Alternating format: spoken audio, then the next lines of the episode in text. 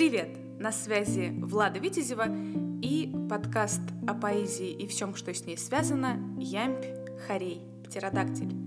Это третий выпуск о поэтическом бэкграунде 21 века. Все потому, что есть стихи и авторы, о которых невозможно не сказать. Так что у нас все по Маяковскому. Больше поэтов, хороших и разных.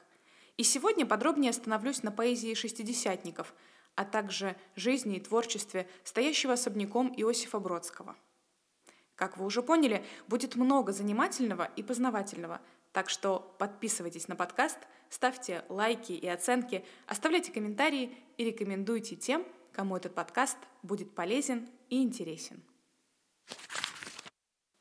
Начну с того, что сегодня отмечается Международный день защиты детей. Этот праздник был утвержден Международной демократической федерации женщин в Париже в 1949 году, а впервые отмечен в 1950. И именно со стихов о детстве, точнее его отсутствии, я и начну этот выпуск. Именно в стихотворении «Я родом не из детства, из войны» при всех пережитых ужасах Юлия Друнина предстает незащищенной и верящей в добро. «Я родом не из детства, из войны», и потому, наверное, дороже, чем ты, ценю я радость тишины и каждый новый день, что мною прожит. Я родом не из детства, из войны. Раз, пробираясь партизанской тропкой, я поняла навек, что мы должны быть добрыми к любой травинке робкой. Я родом не из детства, из войны, и, может, потому незащищенней. Сердца фронтовиков обожжены, а у тебя шершавые ладони.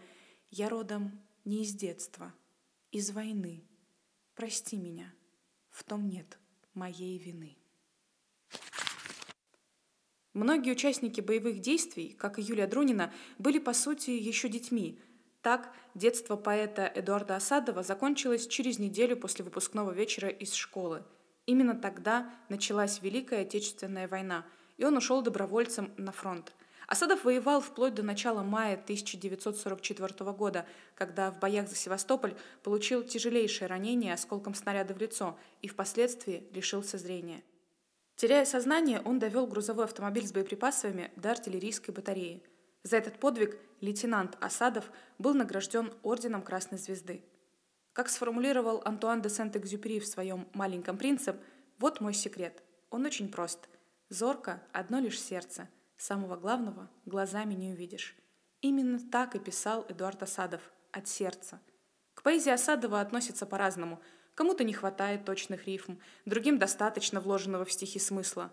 В любом случае, в душевности его стихотворений сомневаться не приходится. Приведу лаконичный совет – будь добрым, не злись. Будь добрым, не злись, обладай терпением. Запомни, от светлых улыбок твоих зависит не только твое настроение, но тысячу раз настроение других. Конечно, не у всех детей того времени война заменила детство. Например, советский и российский поэт и автор текстов песен, радио-телеведущий Андрей Дементьев родился в 1928 году и в 1946 только окончил среднюю школу, а спустя почти 30 лет, в 1975 он напишет стихотворение, которое показывает его внутреннего ребенка – продолжающего, как и в детстве, верить людям и бескорыстно творить добро. Итак, доверчивость. Я снова за доверчивость наказан. Не разберешь, где правда, а где ложь. Давно бы надо с ней покончить разом, но век учись, а дураком умрешь. Я пожалел чужого человека, в беду его поверил, приютил, все с ним делил, от песен до ночлега, и добротой своею счастлив был — не надо мне ни платы, ни награды. Душа добро творит не на показ. Когда мы гостю в нашем доме рады, то эта радость согревает нас. Но все забыл тот человек неверный. Забыл добро, хоть не прошло и дня. Как мне забыть, ведь он уже не первый. И, видно, не последний у меня. Были и те, кто встретил войну в лагерях. Так советский поэт и переводчик пересказавший для детей Гаргантюа и Пантагрюэль Франсуа Рабле, путешествие Гулливера Джонатана Свифта и легенду о Тиле Уленшпигеле Шарля де Кастера, Николай Заболоцкий в 1938 году был арестован и обвинен в создании контрреволюционной писательской организации. Срок он отбывал с февраля 1939 до мая 1943 в системе Восток-Лага в районе Комсомольска-на-Амуре, затем в системе Алтай-Лага в Кулундинских степях. В марте 1944 года Заболоцкий вышел на свободу и жил в Караганде. Там он закончил переложение слова о полку Игореве, начатое в 1937 которое стало лучшим среди опытов многих русских поэтов и позволило ему добиться разрешения переехать в Москву в 1946 Заболоцкого реабилитировали посмертно лишь в 1963 Несмотря на все тяготы, которые ему пришлось вынести, в своем стихотворении «Не позволяй душе лениться», написанном на последнем году жизни, в 1958 он делится своими мыслями о важности духовного развития при любых обстоятельствах. «Не позволяй душе лениться, чтоб в ступе воду не толочь, душа обязана трудиться и день и ночь, и день и ночь, Гони ее от дома к дому, тащи с этапа на этап, по пустырю, по бурелому, через сугроб, через ухаб. Не разрешай ей спать в постели при свете утренней звезды. Держи лентяйку в черном теле и не снимай с нее узды. Коль дать ей вздумаешь поблажку, освобождая от работ, она последнюю рубашку с тебя без жалости сорвет. А ты хватай ее за плечи, учи и мучи до темна, чтоб жить с тобой по-человечьи, училась заново она. Она рабыня и царица, она работница и дочь. Она обязана трудиться и день, и ночь, и день, и ночь. В доброе предназначение человека верил и один из самых известных шестидесятников, поэт-авангардист, оставивший после себя несколько поэм, писавший как традиционные для русской поэзии силоботанические стихи, так и верлибры и стихи в духе футуристической заумной поэзии, и стихи в прозе. Андрей Вознесенский. Итак, в человеческом организме. В человеческом организме 90% воды, как, наверное, в Паганине 90% любви. Даже если, как исключение, вас растаптывает толпа, в человеческом назначении 90% добра – 90% музыки, даже если она беда, так во мне, несмотря на мусор, 90% тебя. Так откуда же взялся термин «шестидесятники»? Давайте разбираться. Историк Александр Шубин отмечает, что понятие «шестидесятники» впервые возникло в XIX веке. В то время преимущественно так обозначали народников и нигилистов, а уже в XX веке Шестидесятниками стали называть сложившееся во время хрущевской оттепели поколение советских людей, которые в основном принадлежали к интеллигенции. Их также называли «детьми 20-го съезда» по историческому событию, которое и породило советское шестидесятничество. Именно после 20-го съезда КПСС политика советского государства стала более либеральной по сравнению со сталинским периодом. Соответственно, и деятели культуры почувствовали некоторую свободу. Термин прижился после того, как литературный критик Станислав Рассадин опубликовал статью «Шестидесятники. Книги о молодом современнике». Впоследствии автор статьи критически отзывался о распространившемся слове. Само понятие «шестидесятник» заболтано, обессмысленно, да и с самого начала не имело поколенческого смысла, являясь приблизительным псевдонимом времени – Теперь же под шестидесятниками в широком смысле понимают прослойку советской интеллигенции, сформировавшуюся во времена хрущевской оттепели. Говоря о становлении шестидесятников в литературе, нельзя не упомянуть журналы «Юность», в котором публиковались произведения начинающих авторов, и популярный в то время «Новый мир». Особенно, когда его возглавлял незабвенный автор поэмы Василий Теркин «Книга про бойца» Александр Твардовский. После 22-го съезда КПСС, прошедшего в октябре 1961 года, журнал под его редакцией стал прибежищем антисталинских сил в литературе, символом шестидесятничества. И здесь я хочу рассказать о советском поэте и журналисте Алексее Прасолове, которого можно охарактеризовать широко известным в узких кругах. Советские критики причисляли его к тихим лирикам – а его творчество было, по сути, продолжением поэтических традиций Лермонтова, Тютчева, Блока, Заболоцкого и Твардовского. Так вот, именно во время редакторства последнего в журнале «Новый мир», а точнее в 1964 году, в нем была опубликована подборка стихотворений Прасолова, одно из которых я и прочту. Итак, стихотворение, написанное в 1963 году «Сюда не сходит ветер горный». Сюда не сходит ветер горный, на водах солнечный отлив, и лебедь белый, лебедь черный легко вплывают в объектив как день и ночь. Не так ли встретил в минуту редкостную ты два проявления в разном свете, одной и той же красоты? Она сливает в миг единый для тех, кто тайны не постиг, и смелую доступность линий, и всю неуловимость их. Она с дичинкой от природы, присущей ей, как лебедям, не доверять своей свободы еще неведомым рукам. Поэзия в культуре шестидесятников заняла особое место. Шутка ли, впервые после Серебряного века настала эпоха небывалой ее популярности. Без преувеличений можно сказать, что поэзия стала масштабным общественным явлением. Поэты-шестидесятники собирали многотысячные аудитории, чего стоят поэтические вечера в Политехническом музее в Москве и у памятники Маяковскому на нынешней Триумфальной площади – Сборники стихов мгновенно раскупались, а сами авторы на долгие годы стали своеобразным символом творческого подъема, свободомыслия и общественных перемен. Кто же оказался, как мы бы сейчас выразились, на острие? Итак, в авангарде поэзии 1960-х годов оказались, помимо уже упомянутого мной Андрея Вознесенского и в прошлом выпуске Евгения Евтушенко, Белла Ахмадулина и Роберт Рождественский. К ярким поэтам того времени можно отнести Геннадия Шпаликова и Бориса Чичибабина. Но обо всем, точнее, обо всех по порядку. Андрей Вознесенский – советский и российский поэт, публицист, художник и архитектор. В своих стихах и текстах песен он стремился измерить современного человека категориями и образами мировой цивилизации.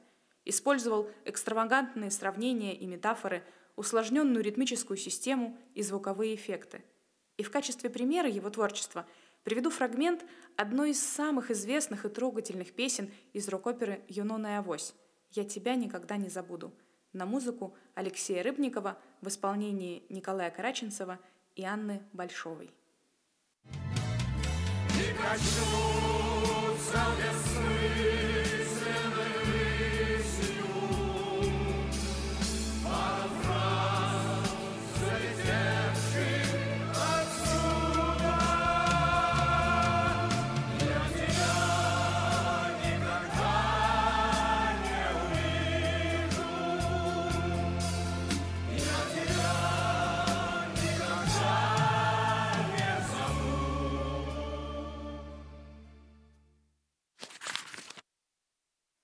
Евгений Евтушенко. Советский российский поэт, прозаик, режиссер, сценарист, публицист, чтец-оратор и актер. Автор поэм, романов и более 60 лирических сборников. И поскольку к его стихотворениям я уже обращалась, в этом выпуске в качестве примера приведу то, с которого и началось восхождение Евтушенко как поэта. А после выхода на экраны фильма Эльдара Рязанова «Ирония судьбы» или «С легким паром» в 1975 году обрело еще большую популярность уже в формате песни на музыку советского и российского композитора Микаэла Таривердиева. Это стихотворение Евгений Евтушенко написал в 1957 году, на то время своей жене, поэтессе Белле Ахмадулиной, на творчестве которой остановлюсь подробнее чуть позже. А пока предлагаю вашему вниманию фрагменты с песни на стихи Евтушенко «Со мной вот что происходит» в исполнении Сергея Никитина – кстати, интересно, что в песне строчка стихотворения «Куда от этого я денусь» заменена словами «во мне уже осатаненность», еще сильнее передающими душевную неустроенность героя. О, сколько нервных и недужных связей, дружб ненужных, во мне уже осатаненность. О, кто-нибудь, приди наружь чужих людей, соединенность и разобщенность близких душ. Белла Ахмадулина, советская и российская переводчица, автор стихов и прозы. Написав более 30 сборников стихотворений, она стала одной из крупнейших русских лирических поэтесс второй половины XX века – Недаром Иосиф Бродский называл Ахмадулину несомненной наследницей Лермонтовско-пастернаковской линии в русской поэзии. Приведу здесь ее стихотворение «О мой застенчивый герой», написанное в 1960 году и использованное в фильме «Служебный роман» в исполнении советской и российской актрисы Светланы Немоляевой.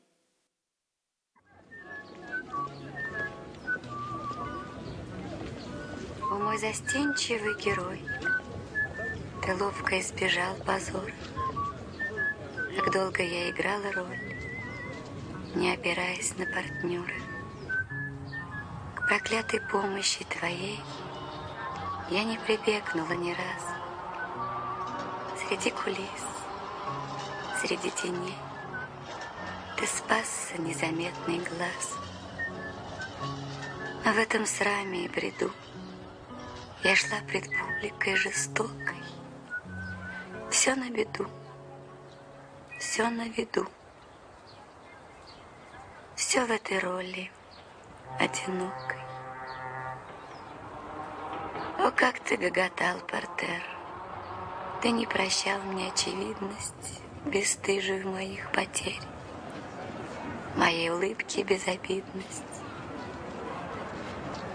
И жадно шли твои стада напиться из моей печали одна, одна, среди стыда стою с упавшими плечами.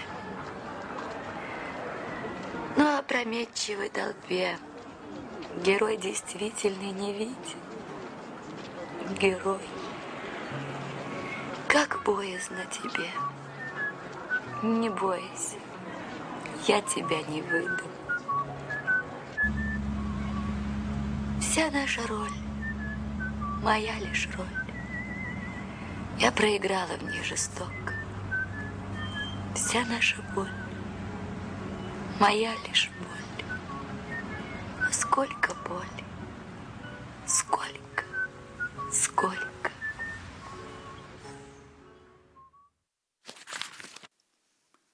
Роберт Рождественский. Советский российский поэт, переводчик, автор песен, телеведущий. Первое его стихотворение было опубликовано, когда автору было 9 лет, так что еще в школе Рождественский решил, что хочет стать поэтом и поступить в Лит-институт в Москве. У него это получилось, правда, со второго раза.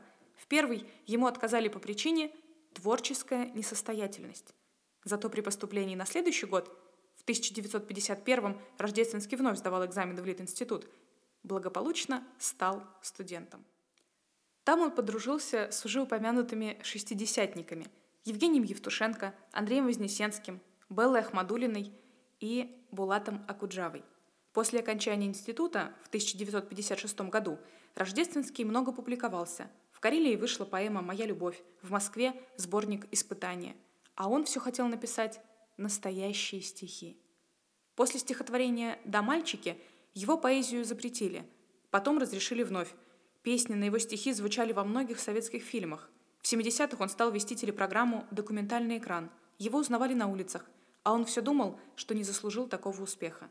Именно Рождественский составил и издал первый сборник стихов Владимира Высоцкого «Нерв», а после перестройки готовил публикации ранее неизданные произведения отечественных писателей.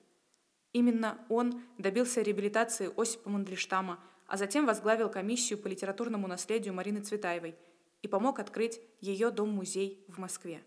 В качестве примера поэзии Роберта Рождественского, которую называли «ясной» за простоту языка и четкость образов, приведу фрагмент стихотворения «Будь, пожалуйста, послабее», написанного в 1962 году и ставшего песней в исполнении Алексея Воробьева уже в 2010-х. Пожалуйста, послабее, будь, пожалуйста, и тогда подарю тебе чудо запросто. И тогда я вымахну, вырасту, стану особенным из горящего дона, вынесу тебя сонную. Станешь плавной и станешь медленной, если захочешь. Мне с тобой такой уверенный,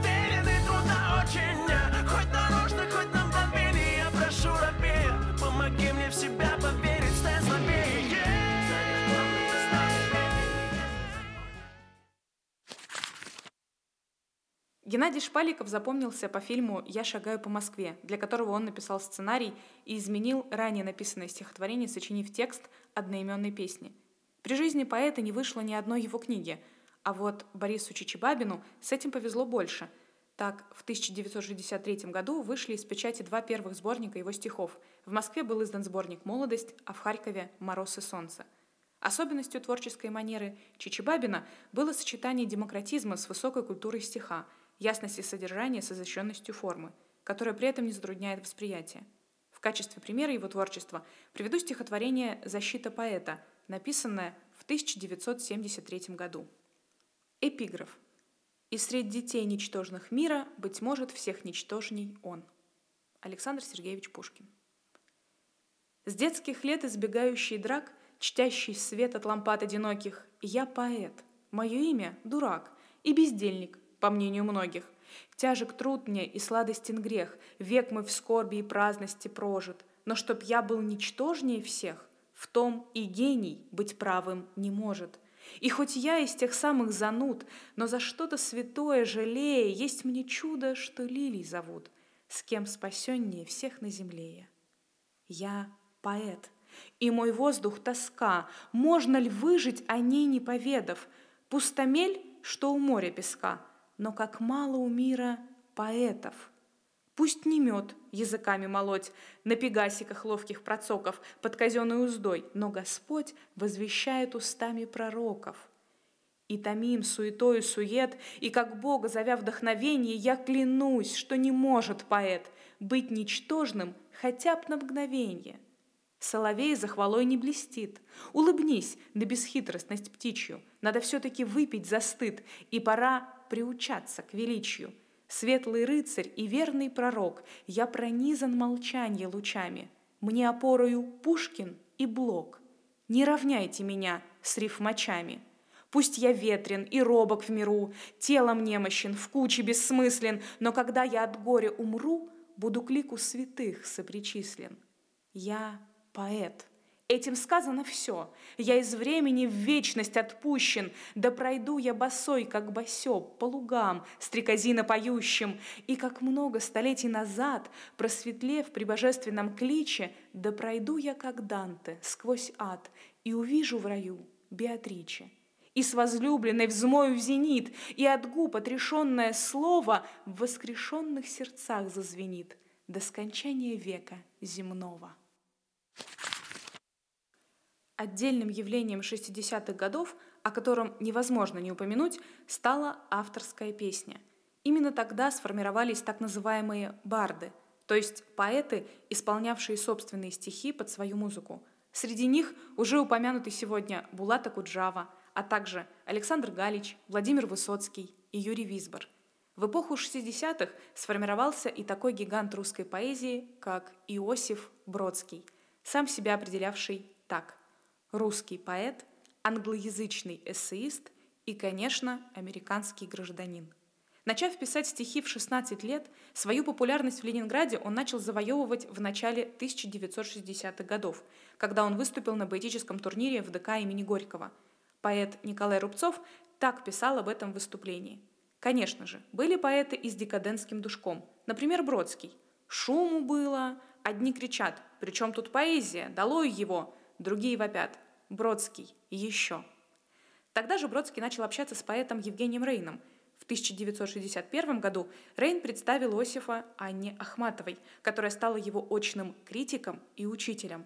Поэт Лев Лосев писал, фраза Ахматовой «Вы сами не понимаете, что вы написали» после чтения большой элегии Джону Дону вошла в персональный миф Бродского как момент инициации.